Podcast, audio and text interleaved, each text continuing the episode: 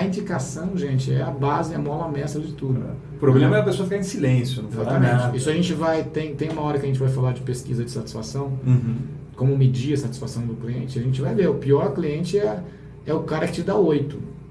Hum. Aí você vai falar assim, não Marcelo, mais 8?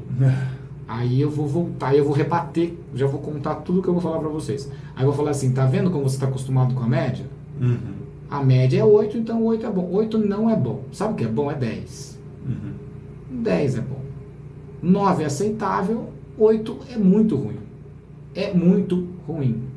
Então, assim, é entender esse tipo de coisa, para saber de onde vem. Lembra que eh, teve um episódio que eu falei sobre quantos pacientes vêm por meio de indicação? Uhum. Porque ali tem dinheiro. né? Ali tem dinheiro, ali tem lucratividade para vocês. né? E outras coisas que são legais vocês pensarem, né?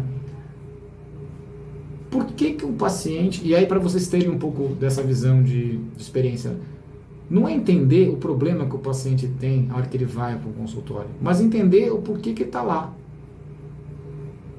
Né? Por que, que ele está lá? Porque se você for pelo lado técnico, é legal, tem que explicar, tem que falar tudo isso, mas assim, ele está lá por causa do lado técnico ou ele está lá porque ele quer resolver um problema dele que quer seja estético, quer seja de beleza, quer seja de, de, de uma série de outras coisas. Né? Eu vou dar um, um depoimento meu, né?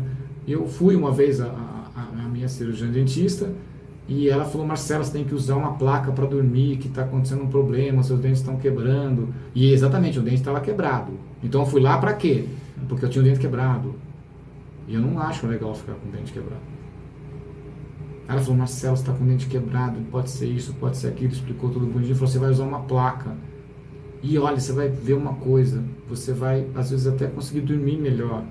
Porque durante a noite, gente, eu não vou nem me aventurar aqui a contar a história toda, porque eu não sei, mas o fato é que eu comprei a placa. né? E usei a placa, fiz tudo bonitinho, serviço excelente. E aí ela chegou pra mim, olha que legal, né? Ela não chegou pra mim no dia depois de uma semana que eu fui lá para regular a placa, ela não falou assim: "Ah, como é que tá o seu bruxismo? Como é que está a adaptabilidade da placa perante a dinâmica óssea, não sei das quantas?" Ela falou assim: "Você está dormindo melhor?" Eu falei: "Olha, eu posso estar sugestionado, eu posso não estar sugestionado, mas eu acho que eu dormi sim." Né? Eu tô aqui contando isso para vocês.